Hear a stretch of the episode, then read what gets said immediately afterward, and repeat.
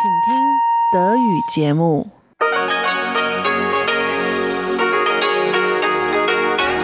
Hier ist Radio Taiwan International.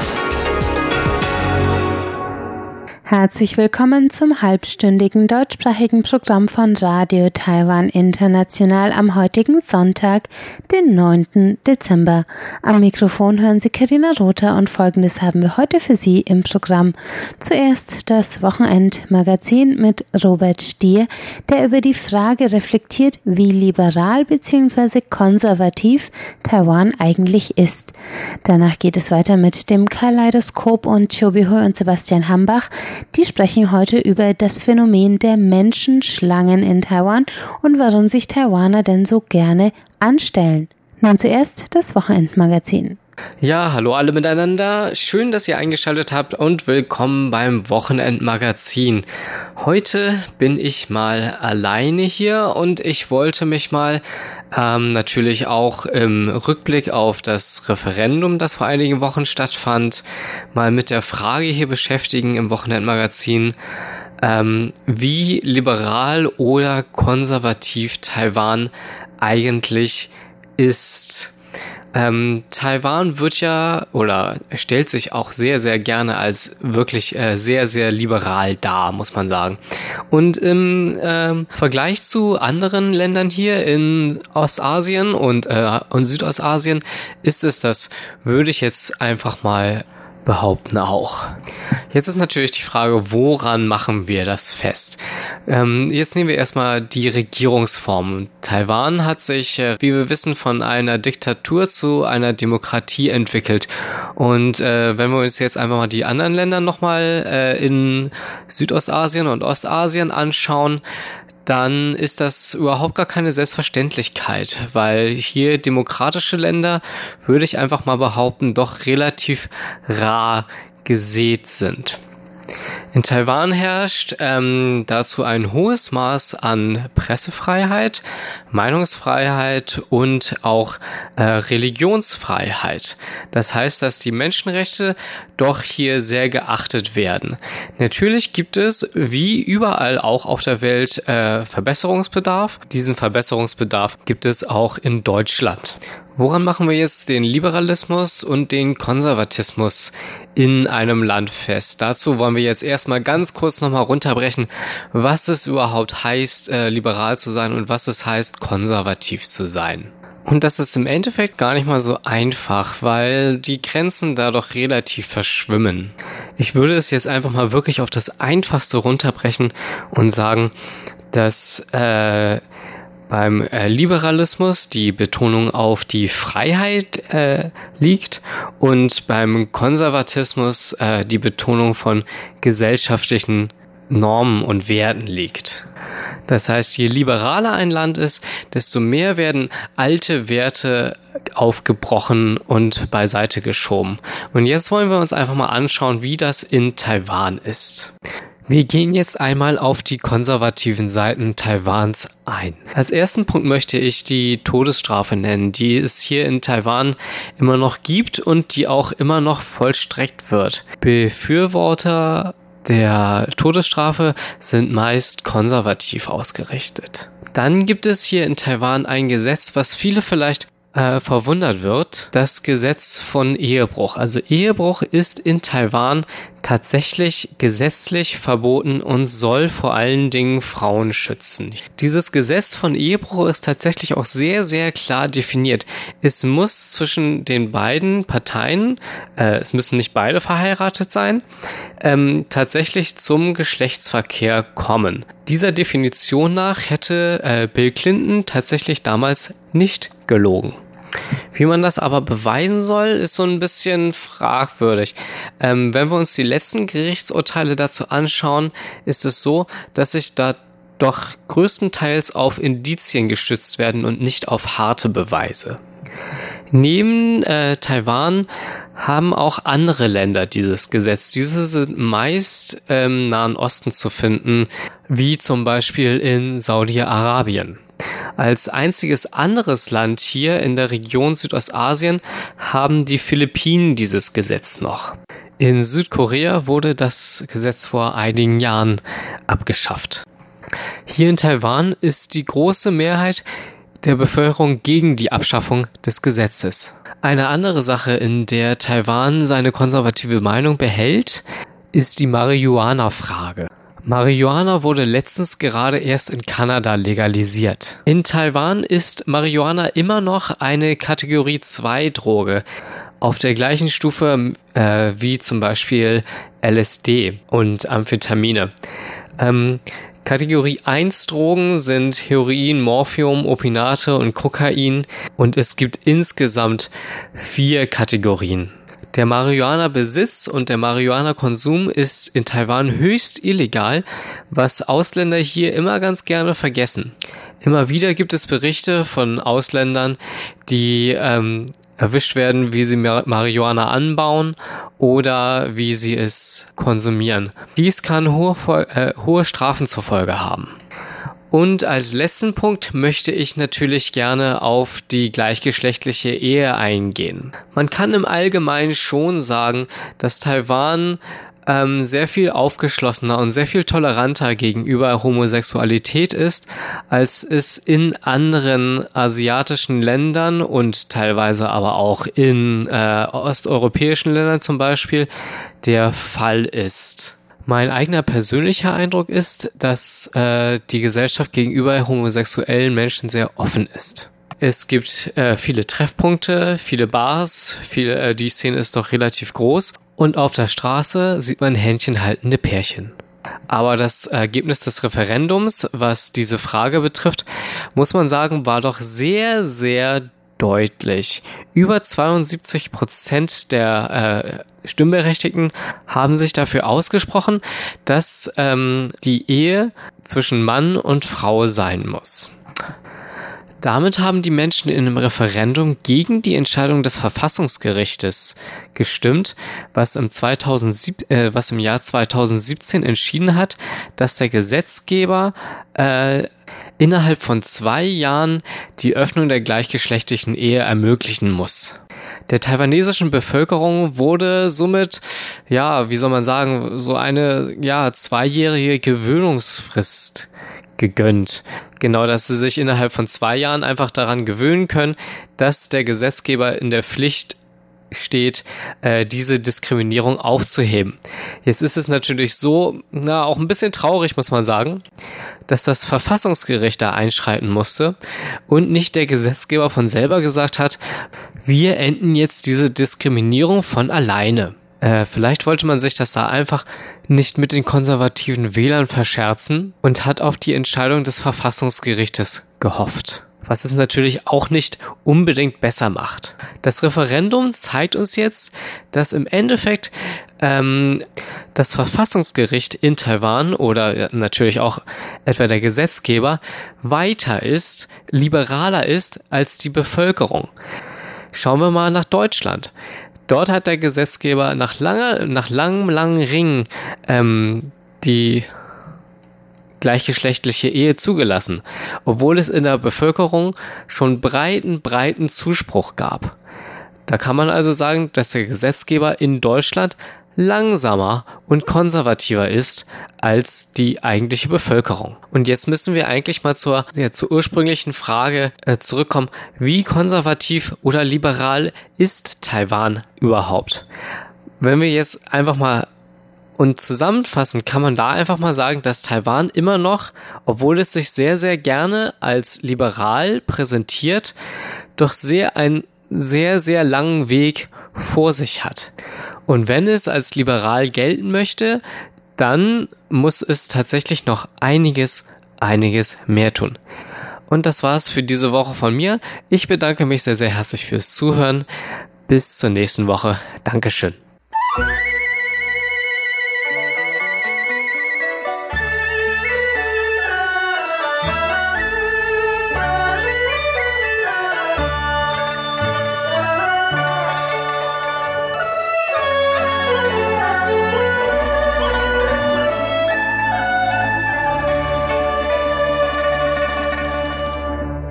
Das war das Wochenendmagazin mit Robert Stier, der heute darüber reflektiert hat, wie liberal bzw. wie konservativ Taiwan ist, auch angesichts der jüngsten Wahlergebnisse. Nun geht es weiter mit dem Kaleidoskop. Dort gehen Chiobiho und Sebastian Hambach heute der Frage nach, wo das Phänomen der Menschenschlangen in Taiwan herkommt, denn die Taiwaner sind inzwischen international dafür bekannt, dass sie sich sehr gerne und geordnet anstellen.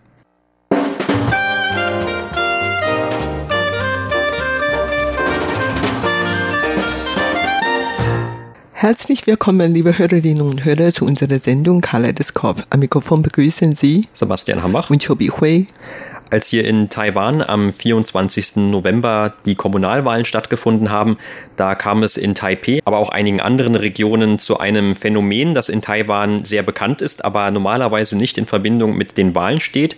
Aber dieses Mal war es auch bei den Wahlen der Fall, und zwar ist das dieses Phänomen des sich Anstellens. Also die Taiwaner lieben es aus irgendeinem Grund, könnte man zumindest diesen Eindruck haben, wenn man längere Zeit hier war, sich anzustellen, wenn es um irgendwelche Dinge geht. Bei den Wahlen hatten sie jetzt nicht wirklich viel Wahl, in Anführungszeichen. Also man musste sich anstellen, wenn man wählen wollte. Aber das hat eben auch dazu geführt, dass es sehr lange Schlangen gab vor manchen Wahllokalen. Anders als sonst, wo man vielleicht eine Viertelstunde oder 20 Minuten maximal gewartet hat. Da war es dieses Mal aufgrund, dass ja auch noch über Referenten abgestimmt werden sollte, so dass manche Leute bis zu zwei oder sogar drei Stunden in ganz extremen Fällen warten mussten. Auch ich war an einem Wahllokal, zwar nicht zum Wählen, aber um mir ein bisschen anzuschauen, wie das ausgesehen hat, wie die Stimmung so war. Und ich muss sagen, es war schon so, dass einige Leute unzufrieden waren, aber man merkte auch, dass die Taiwaner das Anstehen einfach drauf haben. Also es gab eigentlich nicht größere chaotische Zustände, zumindest in dem eingeschränkten Bereich, den ich jetzt selber sehen konnte oder auch was man dann im Fernsehen sehen konnte. Es war eigentlich recht ruhig, die Leute standen eben ruhig an, haben sich teilweise unterhalten, teilweise auch eigene Stühle später mitgebracht, als die Wartezeiten immer länger wurden. Aber auf jeden Fall, dieses Phänomen wollen wir heute einmal zum Anlass nehmen und dieses genauer unter die Lupe zu nehmen. Ja, genau. Auch das muss ich wirklich scharf kritisiert, weil ich an den Tag auch zu der Wahllokal gegangen war und wollte eigentlich meine Stimme abgeben, aber ich musste ziemlich lang warten und ich habe kein Geduld. Nur 30 Minuten habe ich geduldet und dann musste ich von sich aus auf meine Wahlrechte verzichten, weil ich nicht lang warten konnte und weil ich zur Arbeit kommen muss. Auf der anderen Seite, wie du beobachtet hast, habe ich auch beobachtet, dass die meisten Leute zwar ein bisschen gemeckert hatten, allerdings man stand sehr ruhig dort und warten darauf geduldig. Und ich habe natürlich gesehen, dass es eigentlich sehr friedlich ohne den Unterschied zwischen den Leuten, die zu den grünen Lagen, DPP-Lagen gehörten oder zu den blauen Lagen, Kuomintang-Lagen gehörten, alle standen da ruhig oder ob man sehr einflussreich oder hat kaum Einfluss, man stand da ruhig. Und wir haben auch in vielen Fernsehreportagen gesehen, dass die Präsidentin Tsai Ing-wen selber auch schon 40 oder 30 Minuten da gewartet und die anderen Prominenten jeweils ein, zwei Stunden gewartet. Man hat, wie gesagt, zwar gemeckert, aber immerhin, man war noch dabei und dann die Wahlbeteiligungsrate lag dieses Mal bei über 66 Prozent und auch diese Ziffer überraschte mich. Ich dachte eigentlich, dass viele Leute wie ich sehr ungeduldig sind und dann vielleicht auf ihre Stimmengabe verzichten würde, aber nein, die meisten Leute haben ihre Stimme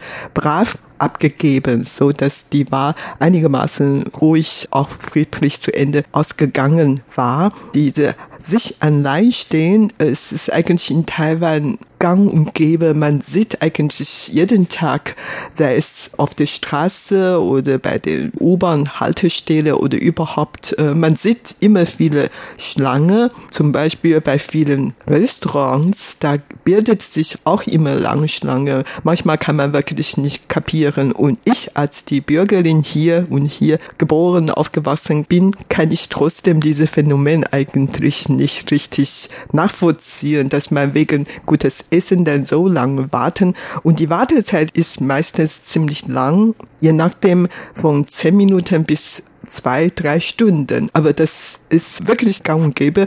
Wenn ich zum Beispiel ein Feuertopfessen gehen möchte, ohne vorherige Bestellungen, dann musste ich oft ein, zwei Stunden warten. Ich kann natürlich nicht damit einverstanden und daher bin ich immer weggegangen. Aber auf der anderen Seite verstehe ich das wirklich nicht, warum die anderen Leute so geduldig sind, weil Restaurant zu besuchen ist in Taiwan auch ganz gang und gäbe. Es gibt so viele Auswahlen. Ich verstehe auch wirklich nicht, warum die Leute unbedingt dort die lange Schlange anschließen und dann warten wollen.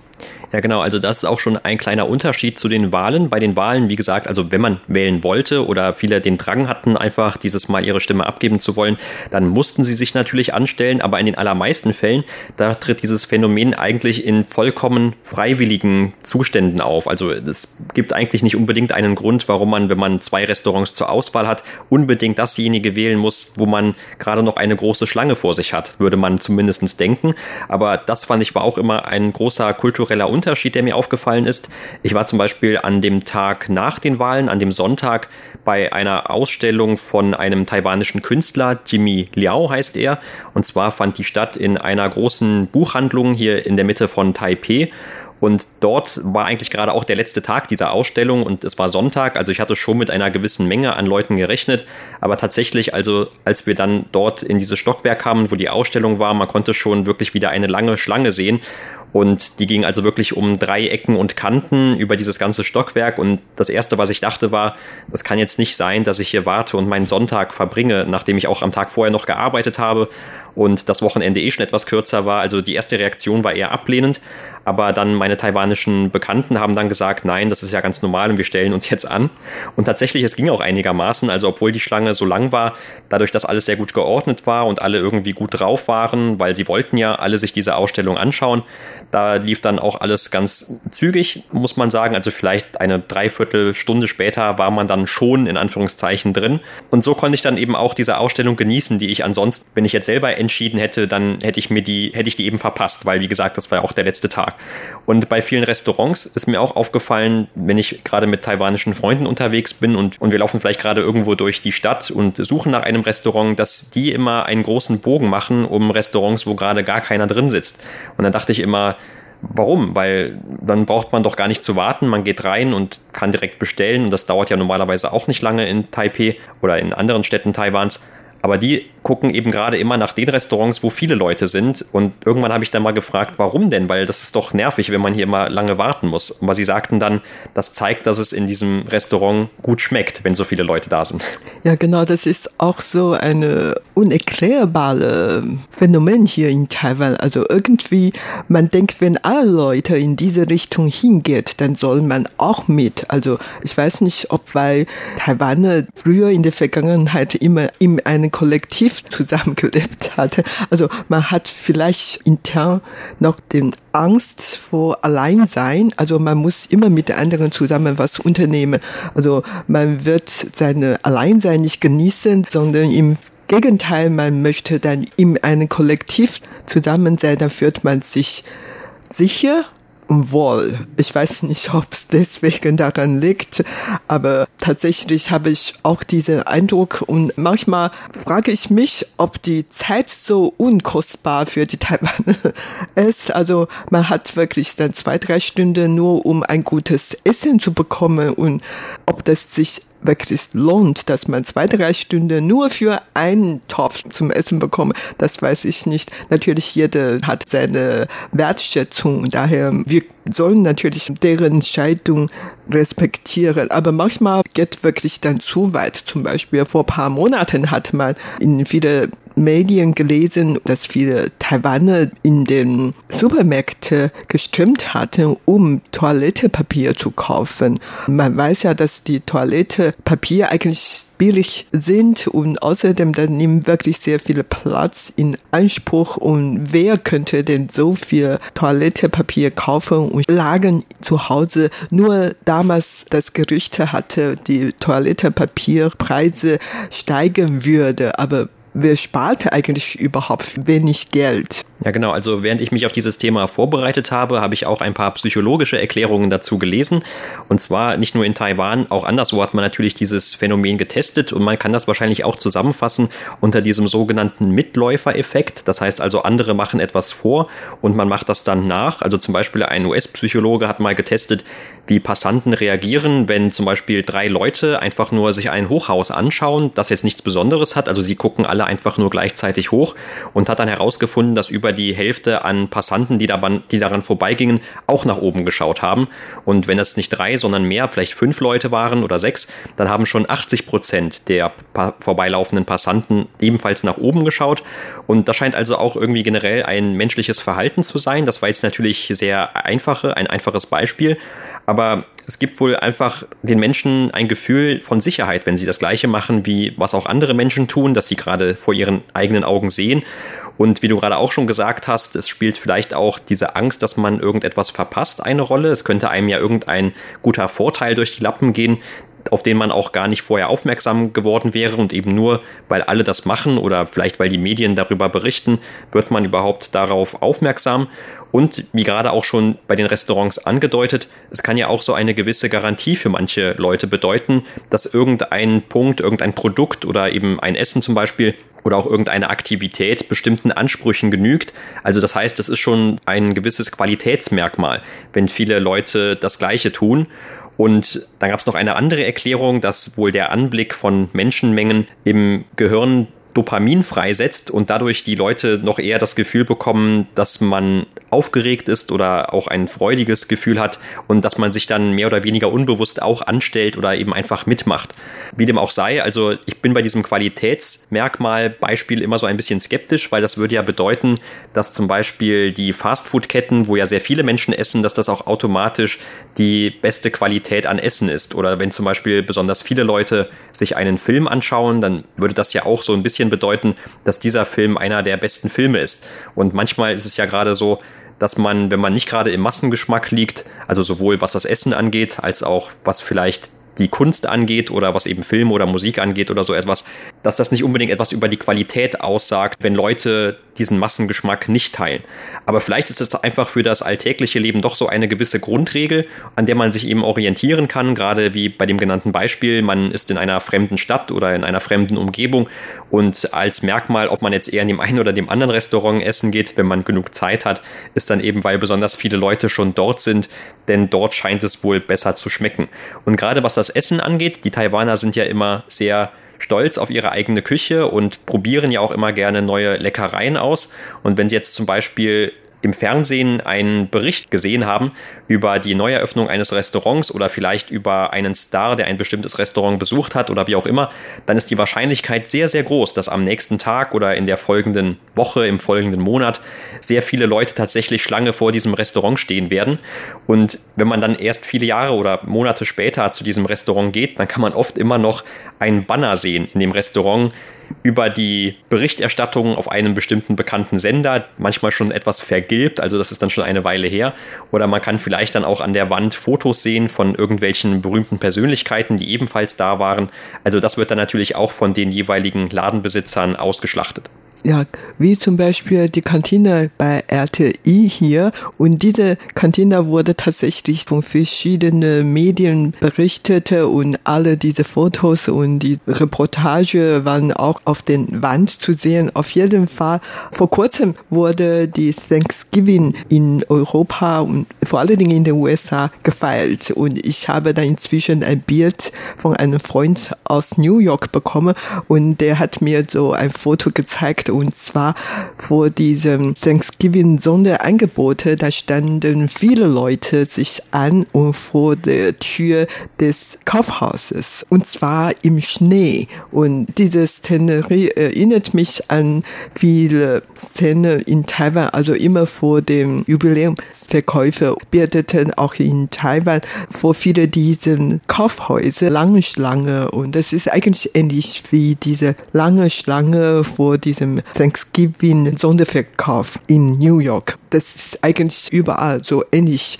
Aber in Taiwan ist es wirklich besonders schlimm, weil fast jeden Tag sieht man die Leute in Schlangen stehen Das ist zwar ein Zeichen dafür, dass die Leute hier zivilisiert in Anführungszeichen sind, aber auf der anderen Seite macht man eigentlich oft den Eindruck, als ob die Taiwaner nichts zu tun hätten, als die sich anzustehen, nur um etwas Leckerei zu bekommen und das irgendwie auch recht komisch, aber tatsächlich, da sieht man wirklich jeden Tag viele Schlange, zum Beispiel vor dem Toilette, da bildet sich auch oft lange Schlange, vor allen Dingen bei den Frauentoilette oder Wobei das eher in den Bereich fällt, dass sie keine Wahl haben wahrscheinlich. genau.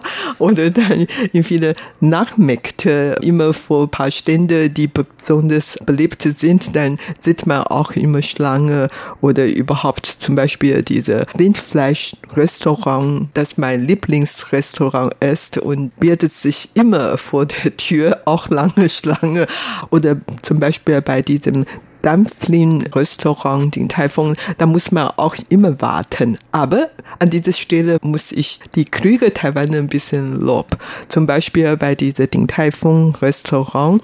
Man muss zwar im Durchschnitt ein bis zwei Stunden warten, allerdings man darf ja zuerst eine Nummer bekommen und die Bediener werden auch vorher ungefähr sagen, wie lange man warten sollte und man kann auch vorher schon das Essen bestellen. Dann kann man ja Bumme gehen oder überhaupt einkaufen gehen, was auch immer. Also dann kann man ungefähr zu der Zeit kommen, dann hat man tatsächlich einen Tisch bekommen. Insofern, wenn die Geschäfte schon diese Wartezeiten vernünftig verwalten, finde ich das eigentlich auch okay. Und daher besuche ich schon oft diese Restaurant, obwohl die Wartezeit dort auch ziemlich lang lang ist. Und in fast alle Banken, Krankenhäuser oder Posten, da gibt es auch diese Service. Also man muss nicht wirklich sich anstehen, sondern man bekommt eine Nummer. Wenn die Nummer gerufen worden ist, dann kann man zur Schaltung gehen und während der Wartezeit, man kann ja natürlich schnell auf die Handy gucken und Spielchen spielen oder was auch immer. Da kann man die Zeit wirklich dann ganz vernünftig noch ausnutzen. Ja, wobei man nur im Krankenhaus ein bisschen sicher sein kann, dass man auch noch drankommt, wenn man die eigene Nummer schon verpasst hat. Also wenn man aus irgendeinem Grund dann zu spät kommt. Die meisten Krankenhäuser oder Kliniken haben so eine Regel, dass man dann zwei, die erst nach einem dran waren, dann eben noch vorgezogen werden und man hat dann eben die Möglichkeit auch hinterher, also zum Beispiel wenn man die Nummer 8 ist, kann es dann auch sein, dass man nach der Nummer 10 dann drankommt, wenn man die 8 gerade verpasst hat oder nach der 11. Aber bei den Banken oder beim Postamt, da ist das wahrscheinlich nicht so. Also wenn man da verpasst hat, seine eigentliche Nummer, dann muss man wieder eine neue ziehen und hat dann eben auch entsprechend die Wartezeit noch einmal vor sich. Ein Beispiel, das mir auch noch in sehr guter Erinnerung ist, das war vor etwa zwei Jahren, als hier in Taiwan dieses Pokémon-Spiel veröffentlicht wurde. Damals gab es ja auch dieses Phänomen, dass sehr viele Leute auf einmal da mitgemacht haben und anders als bei normalen Videospielen war es ja so, dass dieses ein Spiel war, das die Leute draußen im Freien gespielt haben und es gab hier in Taipei vor allem einen speziellen Park, nämlich der Park in Beito, wo sehr viele, also wirklich extrem, ich weiß nicht, Tausende wahrscheinlich von Mitspielern in dieses von Spielern dieses Spiels auf einmal sich versammelt haben. Und wenn man dann gerade dort war, und ich war tatsächlich an einem Tag damals dort, dann konnte man also diese Menschenmassen sehen.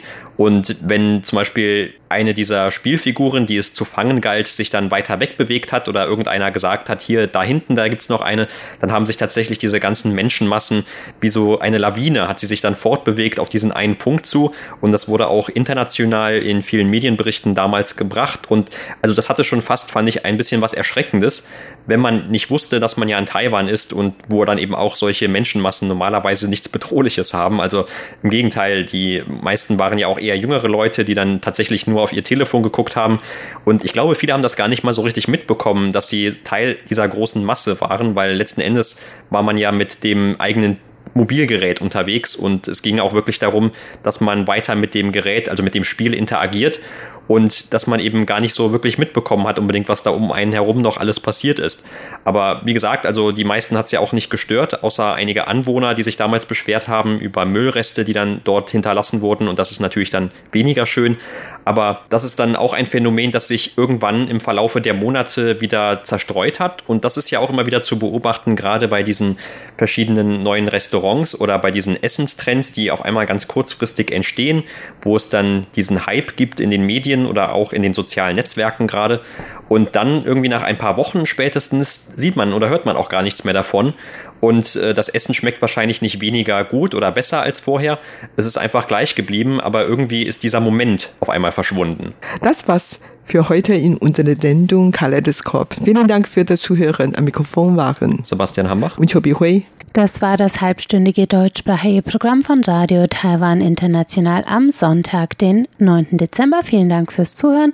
Ich bin Karina Ruther und sage Tschüss, bis zum nächsten Mal.